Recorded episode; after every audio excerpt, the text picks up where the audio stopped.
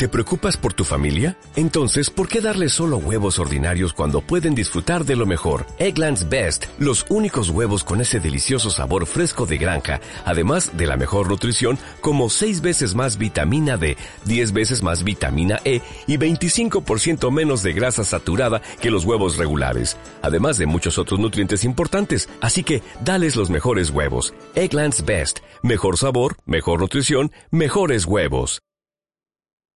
Ha llegado la hora del rock. A partir de este momento sentirás el rock corriendo por tus venas y el metal entrando en tus oídos. Prepárate para disfrutar de una hora con lo mejor del hard rock y el metal en compañía de Frank Hernández. Rock porque el rock nació de noche. El siguiente programa contiene elementos de tipo R, O, C y K. Se recomienda su disfrute sin ninguna restricción.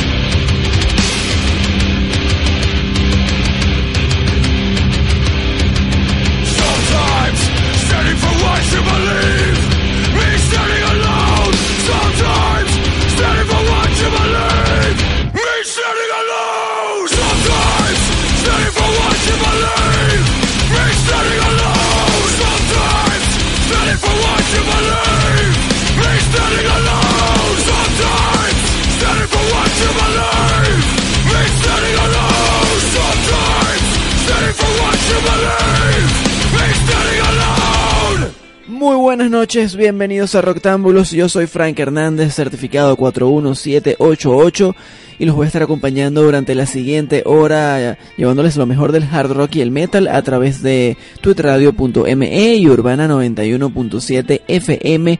En la dirección de esta estación está Leonardo Graterol, en la gerencia de producción Rolando Arias, en la producción general Rafael González, en la asistencia de producción de este programa llamado Roctámbulos Jennifer Requena y en la producción y locución Frank Hernández. Este programa llega a ustedes gracias a Hard Rock Café Caracas, See Show y hoy tenemos un programa muy especial, tenemos invitados muy especiales, una banda venezolana bastante exitosa, pero antes que nada les presentamos lo que acabamos de escuchar allí, abrimos esta noche con buen hardcore a cargo de la agrupación Hatebreed que acaba de estrenar video el día de hoy precisamente. Estuvieron publicando el video del tema Honor Never Dies, justamente lo que acabamos de disfrutar allí de su más reciente disco. Ese video ya está en nuestra página roctámbulos.com. Los invitamos a todos a visitarla, a, ver el video y por supuesto a seguirnos en el Twitter, a visitar nuestro Facebook y a estar informados de todo lo que ocurre en la movida del rock. Sin mucho preámbulo, yo quiero, bueno, empezar a conversar con nuestros invitados de hoy. Hoy estamos con tres de los integrantes de Discord y a lo largo de toda esta hora vamos a estar conversando con ellos, escuchando su música, sobre todo la de su nuevo disco. Acaban de publicar su álbum The Constant Fear. Y bueno, antes que nada, bienvenidos al, al pana Víctor, vocalista de la banda, a Jorge Pepino, el baterista, y a Daniel, su guitarrista. Así que bueno, bienvenidos muchachos a Roctámbulos. Muchas gracias. Bueno, es primera vez que nos tenemos acá y es un placer por fin tenerlos. Ya los hemos colocado en varias ocasiones acá en el programa, pero por supuesto hoy podremos conversar con ustedes y obviamente acerca de lo que ha sido este nuevo disco que está bien reciente, ¿no? Lo publicaron en abril y vamos a echarles el cuento un poquito a la gente de, de quién es Discord, eh, bueno, lo típico, un resumencito de en qué año empezaron, qué hicieron y bueno, de quién fue la idea de formar la banda y bueno, más o menos para actualizar a las personas que a lo mejor los estén conociendo recientemente. Mira, bueno, la banda tiene desde el 2002, ¿no? Bastante tiempo, 11 años. Y bueno, comenzó como idea, veníamos de otras bandas, ¿no? El guitarrista anterior y, yo teníamos otras bandas y bueno, a partir de la disolución de esas bandas, ¿sabes? hubo una vacación que nos juntamos y llegamos cada uno con ideas eh, y decidimos hacer un nuevo proyecto y bueno, salió Discord, ¿no? La alineación inicial, nada más que de eso quedo yo, estaba el guitarrista anterior y el baterista anterior también que ahora se fue para México no hace tiempo. Y bueno, de ahí para acá lo que más ha cambiado ha sido el, bajo, ¿no? Por fin fue que en el 2005 se estableció Tomás Pérez hasta ahorita y verdad. A partir de ese momento la alineación ha sido... De hecho, eh, tengo entendido que Víctor entra como baterista. ¿no? Víctor entra como baterista, sí. Las primeras audiciones, cuando se fue el baterista original, encontramos a Víctor en aquel momento con el foro de, de Caracas Punk o sea, hace mucho tiempo. sí. Y audiciona y nos gustó, nos, gustó bastante su performance en el ensayo, de prueba. Y mira, empezamos con él como baterista. Ustedes tenían un estilo muy ponqueto también antes, este, pero o sea, siempre tuvieron en mente la idea metalera o en el camino se fueron haciendo más metaleros o cómo fue esa fusión de punk. Sí, no, tienes razón, la, o sea, la concepción inicial era más como más punk, ¿no? De hecho, nuestras influencias cuando surgió la banda eran Trice, eran Dead by Stereo, que tienen sus toques metal, pero son muy tiradas al punk también, ¿no? Exacto. Y por ahí fue, ¿sabes? Como la base de la, de la banda, ¿no? Después, bueno, nos empezamos a poner un poco más malvados. claro, claro, sí, exacto. Aquellos solos de guitarra. Y ustedes tocaron incluso con Dead by Stereo, ¿no? Hace mucho tiempo. Ese fue tremendo toque. Es, bueno, en esa época los estaban conociendo. de verdad, sí, de verdad. Febrero, febrero de 2005. 2005. Excelente. Bueno, a Pepino creo que es uno de los más nuevos en la banda, ¿no? De... Sí. más nuevo. Más nuevo. sí, bueno, él entró. ¿En qué año entraste tú, Pepino? Eh, 2010, octubre de 2010 más o menos, exacto. Ok. Desde entonces, ¿en este disco nuevo tú grabaste? Sí. O sea, ya eres parte oficial de la banda. este disco lo compusimos entre los cinco y y bueno, sí, bien activos ahí componiendo el disco. Excelente, excelente. Bueno, eh, para los que no conocen a la banda, yo les voy a presentar de todas formas el resto. Además de en la voz está Víctor Villanueva, como ya les comentamos, que está aquí con nosotros. En la guitarra Daniel Silva. En la batería, bueno, Jorge González. Y los que faltan hoy son Luis Villar y, y Tomás Pérez. Uh. Así que no, no importa, no importa. este, bueno, yo quisiera antes de, sí, antes de, seguir hablando, vamos a preguntarnos un poquito acerca de las influencias de cada uno, porque yo me imagino que cada quien tiene sus gustos. Y bueno, tomando en cuenta, como hablábamos antes de empezar el programa con Pepino, de que él toca de todo, este, más o menos cuáles han sido ustedes. sí, bueno, eso dicen por ahí. Este, ¿qué, ¿Qué tienen ustedes de, de influencias así musicales representativas? Uno siempre escucha muchas cosas, pero ¿qué consideran ustedes que ha marcado más el, el estilo que es ahora Discord? Bueno, no sé, creo que una, una de las cosas atractivas de la banda, por lo menos en, este disco nuevo, y con la entrada de, de Jorge y, y también Luis, Luis Villar, el peruano, este, es que todos tenemos, o sea, como tú dijiste, cada uno tiene sus influencias en- diferentes, pues. Entonces, este, Pepi, por lo menos Pepín y yo somos super fans de Slayer, fan, Ok. O sea, es una de nuestras bandas favoritas, si no nuestra banda favorita. Y también está Daniel con Metallica y Tomás también le gusta mucho Pantera. ¿sabes? Entonces, y sin embargo, pero sin embargo siempre hay, siempre hay este, como un, como, o sea, podemos reunirnos, reunirnos los cinco en- entre las cinco influencias que no necesariamente son metal, pues, que a veces pueden ser, o sea, puede ser una canción acústica, o puede ser una canción de jazz, puede ser, Mm, Eso, eso, es importante. Por lo menos a mí a nivel lírico siempre, siempre me ha, me ha interesado eso, pues. O sea, me, encuentro buenas influencias en, hay música acústica como pueden encontrarla en una canción de Leyo.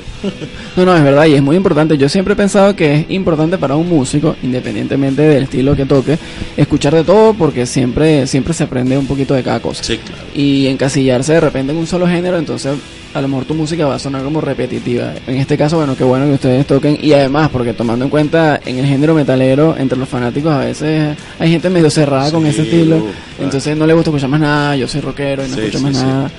Entonces, unos pero, cuantos. Sí. Sí, pero bueno, es importante.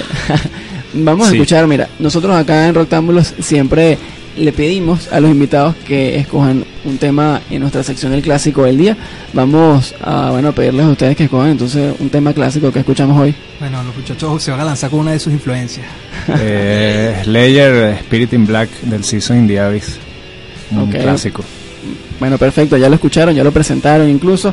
Esto es Slayer, el clásico del día hoy, una petición de nuestros invitados. Recuerden que estamos conversando con Discord, la agrupación de hardcore y metal de Caracas, Venezuela, y tú lo escuchas acá en Roctámbulos. Disfruten del clásico del día.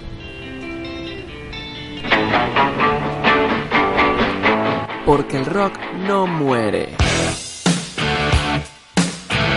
Tripéate el clásico del día.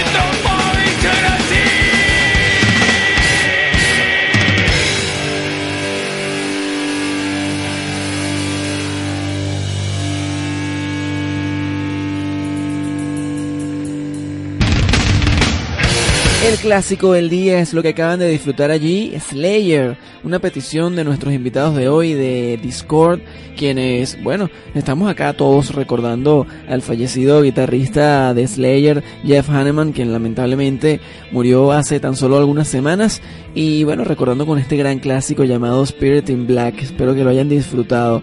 Vamos nosotros a pasar a nuestra sección especial diaria que es dedicada al talento venezolano, que se llama El Tridente Nacional, primero la sección, esto dice así. No solo el joropo es música venezolana. Las siguientes bandas también lo son. Aquí va. El Tridente, Nacional. Y esta noche nuestro tridente va dedicado exclusivamente a nuestros invitados de hoy, a Discord. Normalmente colocamos a tres bandas, diferentes bandas por supuesto, de diferentes géneros, pero bueno, en este caso escucharemos tres temas de Discord y vamos a escuchar temas del disco nuevo porque es lo que andamos promocionando, ¿no? Es lo que queremos que la gente disfrute. Sin embargo, yo quiero preguntarles a ustedes acerca de lo que ha sido eh, tanto la grabación de este disco como también que nos echen un, un cuento breve de los anteriores. Sabemos que ustedes ya tienen otro álbum en su haber que fue Brand New World. No, era Sounds of a Broken Nation. Ah, Brand New World es el nombre de una canción. Cierto, Sounds of a Broken Nation. Y bueno, y el EP, el EP que lanzaron luego en el 2010. Eh, pero bueno, más o menos cómo, cómo ha sido esa, esa, esa experiencia de hacer discos en un país como Venezuela, en donde sabemos que no hay ni siquiera disqueras y, y es bien complicado. Bueno, eh, obviamente es difícil, creo que es un trabajo también que requiere bastante paciencia y por sobre todas las cosas creo que requiere bastante perseverancia a la hora de hacer las cosas. Este no ha sido fácil, pero creo que hemos, hemos podido hacer las cosas a nuestra manera para bien. Este, en un país obviamente que no existen las disqueras, que la, la- la- la- los labels, la- las disqueras no, no, no, no existen. Y mucho menos en el metal, ¿no? Y, y Sí, mucho está el gran reto del, del género, ¿no? Sí, Exacto, sí. exacto. Aquí generalmente los discos de ese género, la misma banda se los tiene que financiar, ¿no? Exactamente. Y bueno, con el corto presupuesto que, que siempre hemos tenido, por lo menos el primer disco y en el EP, tratamos de buscarlo, ¿sabes? Con ese, con ese presupuesto lo mejor que podíamos hacer. En ese caso fue trabajar con Felipe Gruber en, en Audioline Studios y bueno, fue muy bien, ¿no? Excelente. Para este, el último, sí tuvimos la oportunidad de mezclarlo afuera. Y mira, la verdad que estamos bastante contentos con el resultado. Ahora, el, esos discos que han hecho, eh, ¿cómo ha sido, o sea, el tiempo que les ha tomado producirlo? Ha sido, porque por ahí estuve leyendo que por lo menos el primer disco les tomó muchísimo tiempo Casi, casi llevarlo. dos años. Que lo empezamos a grabar como en el 2005, ¿no? Casi- principio de 2006. Lo grabaron dos veces. Lo grabamos dos veces. Ajá, ok, porque Porque Se borró la data en el estudio. Problemas técnicos en el Se- estudio. se borró la- data sí, hubo problemas ahí, se, se borró la data. Y, Ok, bueno. y bueno, tuvimos que grabarla otra vez. Obviamente lo grabamos otra vez y quedó mejor. Ah, bueno, claro. Este, y bueno, al momento queda- quedamos contentos con lo que con lo que salió. Este, ya en el EP ya volvimos a trabajar con Felipe, que nuestro sonidista también, siempre ha estado en contacto con la banda. Este, y bueno, trabaja, y trabajamos con él para el EP. Para este, para el disco nuevo, para The Constant Fear, sí queríamos hacer, tratar de hacer algo diferente, este, a nivel de sonido y a nivel de grabación. Y bueno, como lo veníamos haciendo a nivel de composición, el hecho de que hayamos los, los cinco nos sentábamos, no, nos reuníamos los cinco a hacer las canciones en el, di- el disco, este, todas las canciones son colaboraciones entre Daniel, Pepino, Luis, o, ¿sabes? Siempre, se- siempre estamos involucrados a la hora de, De componer. de componer, eh, la música de los temas. Y bueno, gra- grabamos la- las baterías las grabamos con Eduardo Sáenz, que es reconocido en el país Sí, por, sí. Hacer, haber sido baterista de Gilman y Sí, exacto. con Electrocirco Actualmente, y, ajá, con sí, Electrocirco. y muchas bandas te graban ahí, ¿no? Las baterías Sí, siempre las graban ahí. Buen lugar para grabar batería. Sí, sí, sí. Ahí grabaron el último disco. Sí, la batería del último. La batería Exacto. nada más. Ah, la batería las grabamos ahí. Y el resto lo grabamos en casa de Antonio Narciso, que es el guitarrista de Mojopojo, Ok. que él hizo un estudio que se llama El Hueco, que lo hizo ahí en su casa. Ok, ok, qué bien. Y, y obviamente la experiencia fue totalmente diferente a la hora de grabar, ¿sabes? Porque estábamos en una casa, Claro, estábamos claro, otro tranquilos, ambiente. estábamos relajados. El único estrés que Exacto. teníamos era que teníamos un, una Una fecha pauta tope, de, una- una pauta de mezcla que había que apurarse Sí, porque ya estaba la fecha de mezcla fijada, entonces Estamos contra, contra Exacto, la mezcla internacional. la Sí, mezcla sí. internacional. Ok, claro. que la mezcla la, la hicimos en Dinamarca, en Antform Studios con Tu Madsen, que Tu Madsen ha trabajado con Sick of It All, con The Haunted, Wow. con Sociedad Alcohólica, eh, Nemic, eh, Dar Tranquility. No, Dar una- Tranquility, Hate Fear. Unas banditas. Sí, unas banditas. Unas sí. banditas. No, qué bien, qué bien. qué bien Entonces, como que fue la, la ¿Cómo consiguieron ese, eh, ese contacto? Internet. ¿Ustedes mismos Internet. lo contactaron a él y le pidieron? Por internet. se le, man- se le mandó un, un, un inbox de Facebook. Ok, bueno, Sí, se le- La ventaja, la de las sí. redes sociales Sí, ahora. sí. se, le man- se le mandó un inbox de Facebook. Yo le había escrito a él como en el 2010 Ok. y había, había contacto, pero y si, no fue sino hasta finales de, bueno, no, mediados, casi mediados del 2012, un poquito más adelante, agosto, septiembre del 2012, que pudimos como finiquitar la, la, o sea, la, la cita de que él iba a mezclar el disco. Ok, ok. Y obviamente no dijimos nada, sino hasta último momento, ¿para qué vamos a decir eso? No, está bien, está bien. Bueno, vamos a escuchar un, un primer tema de ese disco nuevo precisamente. Eh, uno de los que ya tienen como promocional por allí, creo que es el que le publicaron un, un lyric video. Times. ¿no? Es Sí. que se llama. El primer sencillo fue An Open Letter. An Open Letter, Ok, sí. bueno, este fue el segundo. Entonces, Sí. algo así se podría decir. Este, a quienes, bueno, a quienes no hayan visto todavía ese video con las letras, lo pueden ver en nuestra página en rectángulos.com, está publicado hace un tiempo ya. Pero mientras tanto, vamos a disfrutar de esto. Así abrimos nuestro tridente nacional, Discord y el tema Through the Hard Times. Esto es parte de su nuevo disco The Constant Fear. What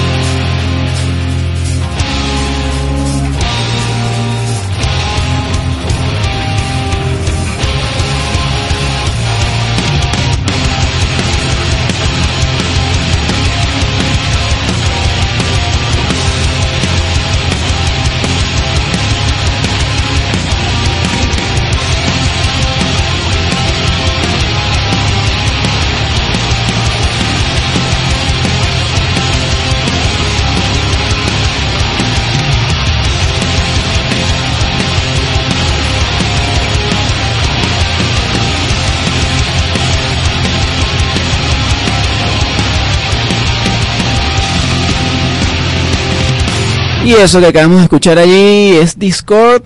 Y bueno, quienes están acá con nosotros en la cabina de Rectángulos, el tema que disfrutamos se llama An Open Letter y también pertenece a su más reciente disco de Constant Fear, el cual están promocionando recién lanzado en abril de este año. Por cierto que ese disco lo pueden escuchar completico en YouTube en la cuenta de YouTube de la banda. En nuestra página roctambulos.com está también publicado ese link, así que ahí lo pueden conseguir.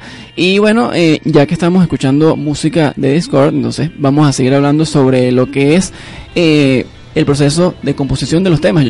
Este en particular que acabamos de disfrutar, a Open Letter, tengo entendido, Víctor, que es una carta, bueno, como, como lo dice el nombre, es una carta que le hiciste pues a tus amigos, familiares, a muchas personas, pero cuéntanos un poquito más acerca de qué te motivó o por qué es tan especial esta canción. Bueno, en realidad la, la canción salió sola, pues. Este, por el disco, en, en o sea, a, a diferencia de los discos anteriores, los discos anteriores eran eran políticos, pues. Eran. Siempre tenía como un, un- una cosa política, o sea, estaban como que quejándonos siempre. En el disco nuevo también hay, hay, hay de eso, pero también está otro lado, como que es un, algo más personal, pues. Y, y bueno, esa canción como que salió así, fue. Ok. Sí, sí, o sea, era como que lo que te estaba diciendo de, de las influencias de otra, de otra, de otro tipo de música. Ok. Entonces me pareció interesante como que en esa canción hacer eso y como que la canción también me, me influenció por la- las notas, no sé, me pareció que, que, que quedaba bien y bueno, fue, fue como que fue un pequeño tributo ahí a, a, a mi familia, a mis amigos, a la propia banda. ¿ves? Entonces, esa canción tiene, tiene, tiene su, tu- su sabor. Está bien, está bien. No, no, no, carga no. emocional. Sí, sí. Exacto, exacto, exacto. Es, es como la balada del disco. Sí, sí, sí. definitivamente sí. Ok, no, que bueno. Bueno, vamos a hablar un poquito más acerca de lo que han sido los conciertos importantes que han tenido la banda. Ustedes han tenido, han compartido tarima con muchísimas bandas importantes. Mucha gente los recuerda por haber compartido con Metallica. Incluso, bueno, los que no son amantes del metal, pero tal vez estuvieron en Metallica, este, los recuerdan como, ah, ellos son los que entraron a Metallica. Sí. A mí me tocó particularmente explicarle a algunas de las personas que estaban al lado mío quiénes eran ustedes, porque la gente estaba así como que, ay, estos chamos quiénes son y cómo llegaron ahí. Que hay gente que piensa que, ay, estos son desconocidos, son unos enchufados. Así que la palabra de moda también. Sí. Entonces, entonces uno dice, no, ya va, estos panes tienen un disco y han hecho un tremendo trabajo X. Y la gente, ah, bueno, está bien, los voy a escuchar, los voy a buscar. Eh, pero en ese caso, ajá, cuéntenos un poquito qué tal esa experiencia de, bueno, ya ustedes son una banda que se puede decir con experiencia en tarima, como para haber tocado no solo con Metallica, sino ese día con Mastodon, también tocaron con Lamb of God en Colombia y han tocado con otras muchas bandas, pero cuéntenos un poquito qué se siente pues haber tocado con esas bandas y cuál ha sido para ustedes tal vez el concierto el mejor, en el que sienten que lo hicieron mejor o que obtuvieron una mejor respuesta. Bueno, mira, ese Metallica nada más por la cantidad. Primero por lo que significa Metallica para nosotros, ¿no? Ok, claro. Super influencia desde el principio. Y la cantidad de gente, más de 30 mil personas ahí, eso fue sin precedente para nosotros. ¿no? Eh, y bueno, en cuanto a cómo, cómo llegamos ahí también, ¿no? Que siempre queda la duda. Claro. No, no estábamos enchufados. no estábamos enchufados. No, no, fue un concierto Wow. que, que lanzó la gente de Venpro con una plataforma de web que tenía, la gente se ingre- ingresaba, estaba también relacionado con Twitter y, y votaban, ¿no? Entonces primero habían que si 15 bandas, se iba reduciendo el número, hasta que quedamos tres bandas. Y, y bueno, hasta que nos dieron la gran noticia que mira, quedaron seleccionados ustedes para abrirle Metallica, ¿no? Excelente. No, no, Sí. no, qué bueno. Eso fue un concertazo, a pesar de los problemas de sonido que hubo. Es que yo no sé si ustedes se enteraron porque ustedes seguían tocando súper inspirados y no se escuchaba nada. Sí, bueno. Y todos así en Lo que público pasa- como- ah, pero adentro sí se es escuchaba. importante aclararlo, ¿no? Porque- es lo que me imaginé. Yo me imaginé que los monitores sonaban porque ustedes estaban súper inspirados. Sí, es que y sí la gente así como que no suena. Sí, sí, sí. Pero eso, eso es lo que dice Jorge, que eso es importante aclararlo porque mucha gente este, dice que fue que fue. Venpro que el sonido. Ah, eso es mentira. No, no fue Venpro. Como nosotros teníamos ya el set cuadrado En el sonido, en la consola en de la sonido consola, enfrente. sí. Entonces todo estaba cuadrado para que termináramos de tocar Ah, en, A cierta hora. Perdón. Tranquilo. que terminamos de tocar, ah, no, no, ni- no a cierta hora, nos quedaba más tiempo, pero ese era el set que teníamos. Ah, ok, ok. Y como nos pidieron otra, y eso no- no- obviamente nosotros no lo, no lo esperábamos, el sonista, pa' que te borró la, borró la configuración de la Ah, consola. claro, Él borró y Borró. pidieron otra y, Y bueno, y- bueno, y estaba ah, Estaba vuelto sí, Sí, sí, antes, sí, antes de que pidieran la otra canción, ya, el sonista de Maston había tomado Ah, lugar en la consola de monitores, en la consola general y reseteó todo. Wow. Entonces a lo que pidieron la otra y empezamos la otra y ya era con, sin seteo. Sí, No, había nada, no había Y, no, y, en lo que- y es que, en efecto, si mal no recuerdo, se empezó a escuchar de nuevo, pero por pedazos, ¿no? Entonces sonaba Sí, más la sí, sí, batería. sí, sí. Ese era nuestro sonidista tratando de recuperar el seteo En en, mitad de plena este canción. toque, no, claro, claro, claro. casi misión imposible. Sí, una locura. No, sin embargo, la gente, este, la gente los aplaudía, bueno, como estaban conscientes de que era un error que no era de ustedes, pues. Y la gente como que, oye, qué mal, porque sonaron bien. O sea, estaban, estaban lamentándolo y obviamente siempre le echan la culpa es al, Claro, a los claro. del evento, ¿no? Ah, eso Sí, fue sí. evento. Sí, eso nosotros fue- Sí, mismos sí. hubiésemos sido público y hubiésemos pensado lo mismo. Sí, no, es lo primero que uno piensa. Sí, sí. Este, pero, pero no bueno. fue así, entonces es bueno. Bueno, Y en sí. Colombia, ¿qué tal les fue en Colombia? Además de que estuvieron con la Mafua, también estuvieron en el Rock al Parque. Sí. ¿Qué tal, qué tal esa experiencia? ¿Cómo consiguieron llegar hasta allá?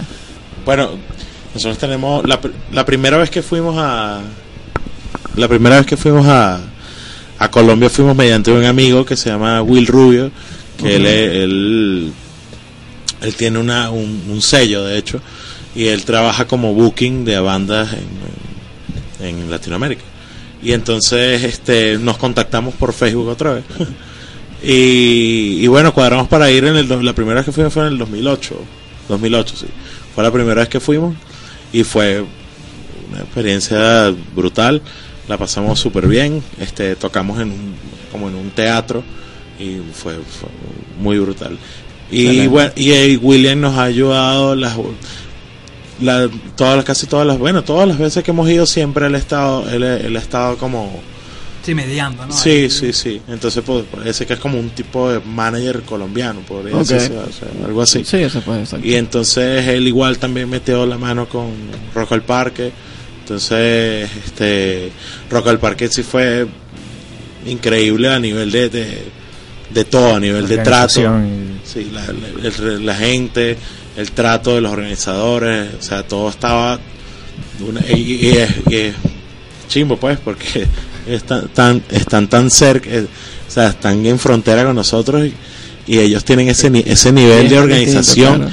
ese es un festival gratis, Sí, sí, eh, es que gratis. van 120 mil personas, eso es una cosa loca. Es por cierto que andan, o sea, la organización está tratando de, de mover el festival, sabes que ahora está como de moda estos festivales gringos tipo lo- en Lollapalooza Sí, y sí. en el mismo Rock in Rio que han estado haciéndolo en muchos países. Está el Rock al Parque también tratando de moverlo y bueno, uno de los países a, a donde piensan a, donde se piensa que van a ir primero es a México, pero hay mucha gente ya diciendo, bueno, que lo traigan a Venezuela, algo así, pero este, es muy complicado. Sí, muy exacto. complicado. Sí, sí, no, Sí, y es como y- tú dices, y- están tan cerca, ¿no? Sí, sí, y es chimbo decirlo, pues, y no es que uno le esté echando Sí, tierra no, a su no. país, o sea, nosotros somos venezolanos, Y todos estamos sabemos cuáles son los, Sí. los impedimentos que tenemos para Exacto, ustedes como músicos que han vivido lo que, Sí, lo que es sí, tocar en eventos grandes, eventos chiquitos, y sin embargo, pues, o sea, ustedes pueden decir con propiedad este si se puede o no se puede. Sí. Que se puede. bueno. Aparte también No, la pero sí cantidad de público, ¿no? claro, claro que se puede, pero es una cosa que también aplica al público. Sí. Este, también hay una cosa del público porque la gente dice, no, ¿por qué no vienen las bandas? ¿Por qué no vienen las-?" Bueno, porque no compras la entrada en preventa. Exactamente. Entonces, porque tienes que esperar el día del evento para pagarle al seguridad. Entonces, Exactamente. ¿ves? Entonces, Tal cual. ahí hay, hay, hay, hay un, hay, un- hay dos caras Eh, siempre, todo, ¿sabes? todo. Rock- Entonces, y Rock, Rock al Parque es el gobierno colombiano, ¿no? Rock al Parque es el gobierno sería- O sea, la colombiano. gobernación, la alcaldía. Tendrían que hacer algún convenio con el gobierno de aquí, pues. Sí, exacto. Sí, exacto, habría que ver. Bueno. Este, bueno, sí, aquí no digo vieron con cara.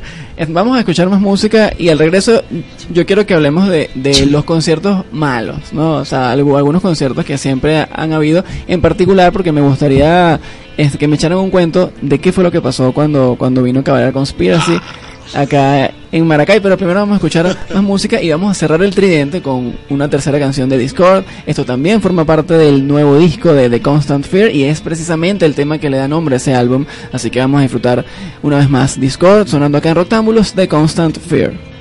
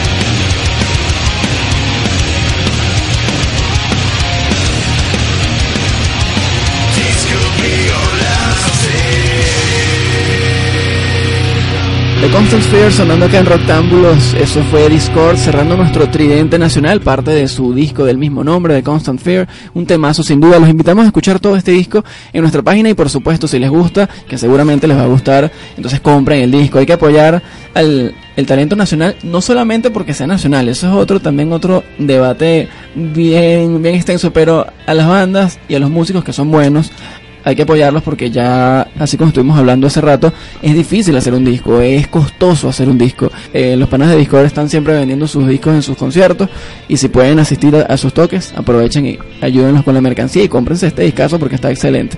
Vamos a, hablar, como les había comentado, de lo que han sido los eventos malos y entre ellos, bueno, yo recuerdo uno de los más recientes que fue uno en el que ni siquiera pudieron tocar. Ustedes se suponía que iban a ser los eh, los representantes nacionales en el concierto de Cabalera Conspiracy, ¿no? Cuando vino Max Cabalera acá a Venezuela, en Maracay, y al final no pudieron tocar ni antes ni después tampoco. Entonces, ¿cómo, ah, ¿qué pasó allí? Hubo muchísimas cosas, ustedes incluso emitieron un comunicado en su Facebook y todo aquello, pero a lo mejor sería bueno que explicaran ustedes mismos qué fue lo que pasó, por qué no tocaron. Este, bueno, ¿Quién? nosotros llegamos a la prueba de sonido, hicimos nuestra prueba de sonido, todo perfecto. Y luego la gente de Cabalera empezó a desmontar los instrumentos porque los necesitaban ellos. Resulta que la compañía de Backline no había llegado, no había traído los instrumentos de Cabalera. Este, entonces que iban a usar los nuestros, que no sé qué, bueno, ok. Al final llegaron los de ellos y ya para ese momento ya eran como las 9 de la noche. O sea, el evento iba a empezar como a las 9 de la noche. Y, o sea, imagínate, llegan los instrumentos de ellos, empiezan a probar sonido, ya cuando pa- cuando terminan de hacer todo eso son las 11 de la noche, tiene que tocar cabalera, porque eh, son los del evento. Pues. No, y porque la justificación de ellos es que ya tenían un vuelo, o sea, tenían un vuelo planificado. Tenían que irse ya, ¿no? Tenían que irse, no podían postergar su, su hora, ¿no? Ok. Y quienes pagaron, quienes pagaron Exacto, o sea, ese la problema. culpa, la culpa en teoría fue Organización de que, del evento. que llegó tarde el backline. Exactamente. Exacto, porque eso retrasó todo. Eso y- retrasó todo, sí. Y ustedes, exacto, pero ustedes podían haber tocado sin el backline de ellos. O sea, ustedes podían haber tocado con lo que tenían ya montado. Sí. Sí, claro. Y ellos no los dejaron. No.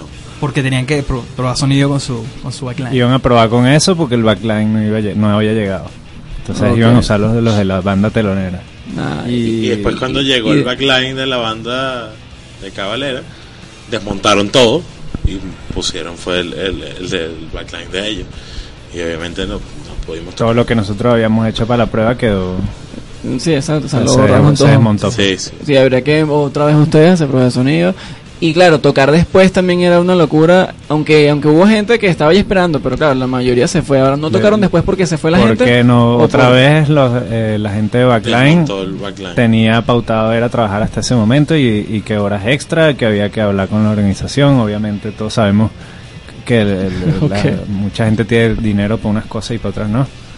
¿Y la organización qué dijo al respecto? ¿Qué les dijo a ustedes? No, bueno, no, o sea, no- nos pagaron, Disculpa. nos, nos pagaron Exacto. nuestros honorarios como habíamos acordado y En realidad, y- ¿qué, Sí, qué te sí. pueden decir?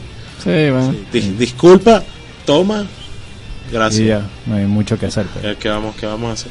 Bueno, por lo, por lo menos les pagaron.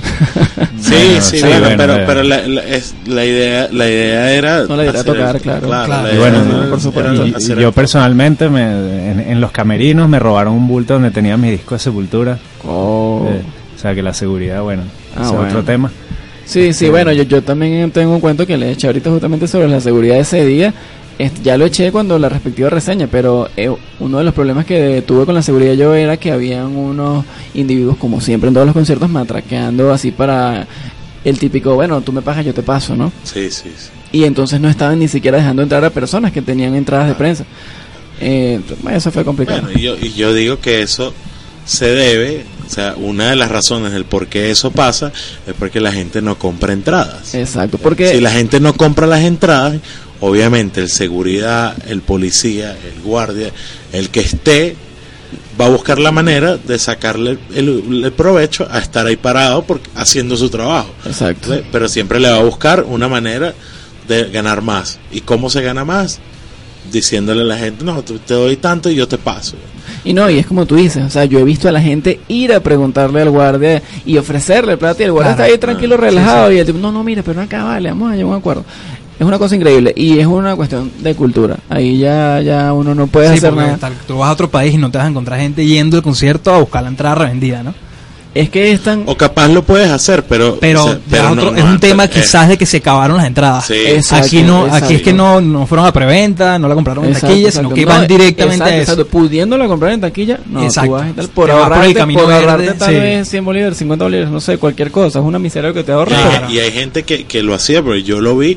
Hay gente que, que por lo menos cuando Metallica, lo vi mucho. Claro. Que decía, no, tienes que dejarme pasar, esta es mi banda favorita.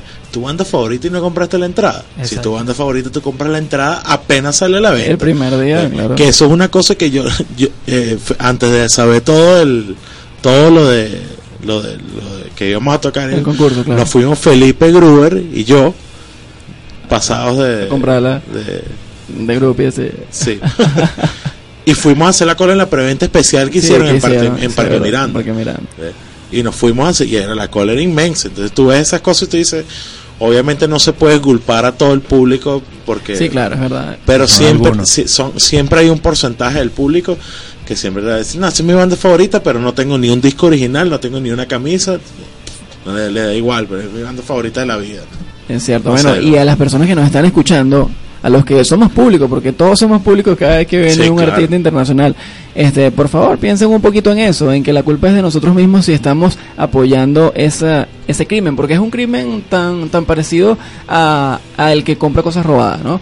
El que compra un teléfono robado a- al malandro que está parado en la esquina, que te ofrece, mira, tengo esto más barato, está apoyando el crimen. Mientras él consiga a quien venderle, él va a seguir robando. Es algo muy similar. Hay gente que lo ve como que, ay, pero yo no estoy haciéndole daño a nadie. Eh, pero al final sí hay un perjudicado, siempre hay un perjudicado. En este caso, pues es la movida que cada vez acá en Venezuela lamentablemente muere. Y bueno, un ejemplo claro es que en lo que va de año no ha venido más ninguna banda, ninguna empresa se ha arriesgado a traer a nadie porque en ventas de entradas todas han sido un fracaso. Claro. Y es lamentable, pero bueno. Y bueno, Eh, tú- y, y bueno también está eso, el- el- el- obviamente el, el- el- que hay que decirlo, el, el- el- ca- la- El ¿cómo se contexto económico del país. Exactamente. Eso también influye Ah, bueno, muchísimo, pero, ¿sabes? Hace dos años no era así y pasaba lo mismo. Exacto, pasaba, sí, sí, pasaba lo mismo. Esas cosas, esas cosas han pasado Sí, sí. desde hace tiempo y lamentablemente aumenta el asunto. Sí, en lugar de, de y por irse- eso y por eso es que yo creo que la- que no es que las bandas no vengan no es que ah, porque no porque no vienen para acá no no es que no vengan es que los promotores no le no la no la traen por eso mismo porque si- Exactamente, porque no es rentable. tú- no es rentable sacas pones una entrada en mil bolívares pero porque si vas a tener seguridad que te va a pasar por 300 Exactamente. Sí, Como a, como a Cheo que le dicen todos los días que traiga Opeth y él dice que no trae lo Opeth. Cheo trae Opeth. Sí, que no los siempre. trae porque eh, pa- para poder él cubrir sus costos va a tener que poner la entrada cara y la gente no lo va a pagar pues porque no, claro. prefieren que esa birra Es y como, bueno, afuera el caso ahorita, este, la gira que anunció Black Sabbath a, a Sudamérica. Obviamente Venezuela, Venezuela. no está, exacto, Venezuela no está, vienen a Colombia, vienen a Argentina, vienen a Chile, este, pero bueno, no está Venezuela, mucha gente todavía anda por allí haciendo campaña, pidiéndole a las empresas, pero esa gira yo tengo entendido que ya está cerrada, es en octubre, falta mucho, pero ya está cerrada. Ah, sí, y es muy cara, es muy cara, es un evento costoso y bueno, este habría que poner unas entradas muy costosas y la gente no, que la, no no lo las paga. Entonces, Es mentira eh, es todo un dilema, es todo un dilema. Este, hablando, bueno, de otros conciertos, ¿a ¿cuál ha sido el concierto que ustedes le eh, consideran que ha sido como el más loco, a lo mejor en el que ustedes sientan que "Er, no, era mejor no venir? O sea, porque hayan tenido una respuesta mala de repente, que alguien los haya buchado, alguna cosa así que ustedes piensen. Mira, Es- malo como tal, sí, malo como tal no hemos tenido, pero sí hemos estado en, en ciertos conciertos donde la banda no pega con nosotros mucho, ¿no? Ok. El caso, bueno, el mismo, el mismo eh, Napalm Death, Napalm. Death y Ok. Pestilence, ¿no? Ah, Napalm Death- Pestilence, no, pero fue Nap- Napalm Pestilence. Death- Napalm Death fue diferente a Pestilence porque en Napalm Death, este, nos gritaban, nos abuchaban, pero una vez que empezamos a tocar, A la el, gente. lo- Sí, la el- se contagió, el- el local, Ah, como qué que, bien. o sea, Eso es bueno. Sí, sí, entonces brutal. había olla y ese, esto- No, mira qué bien. no tanto como en Pestilence. claro, claro. Pestilence, Nosotros tenemos ese concierto grabado, Ok. grabado en video y se, se oye la gente que cállate, bájate de ahí, bobo. bueno pero hasta cuándo ¿Hasta cuándo te- No, no, sí, suele pasar. Bueno, pero es que Pestilence es un estilo mucho más Sí, pesado. sí, sí. Eso- Pero bueno, es- o sea, igualito nosotros hicimos nuestro toque, hicimos... No, no, claro. Nunca, creo que nunca nos hemos como que echado para atrás a la hora de... de- creo que todo y lo no, contrario. igual, y mucho menos después de esa experiencia que me estás contando con Napalm Death, en donde eh, Sí, la gente sí. de los abucheos, ustedes pudieron a ese, no, bicho, para atrás. Y sin embargo, le echaron, y la gente respondió, y, y se los ganaron.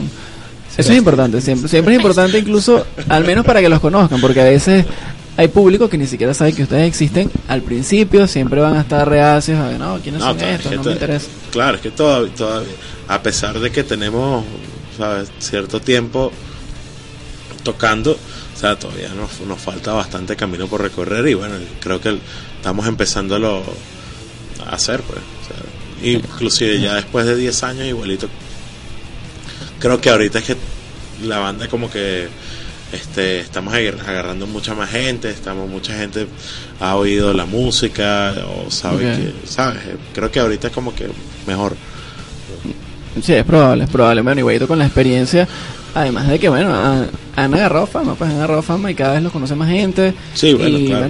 es como, ¿cómo los trata la fama? O sea, no les piden autógrafos por ahí todavía. no Víctor tiene un club de fans, pero masculino. ah, ok.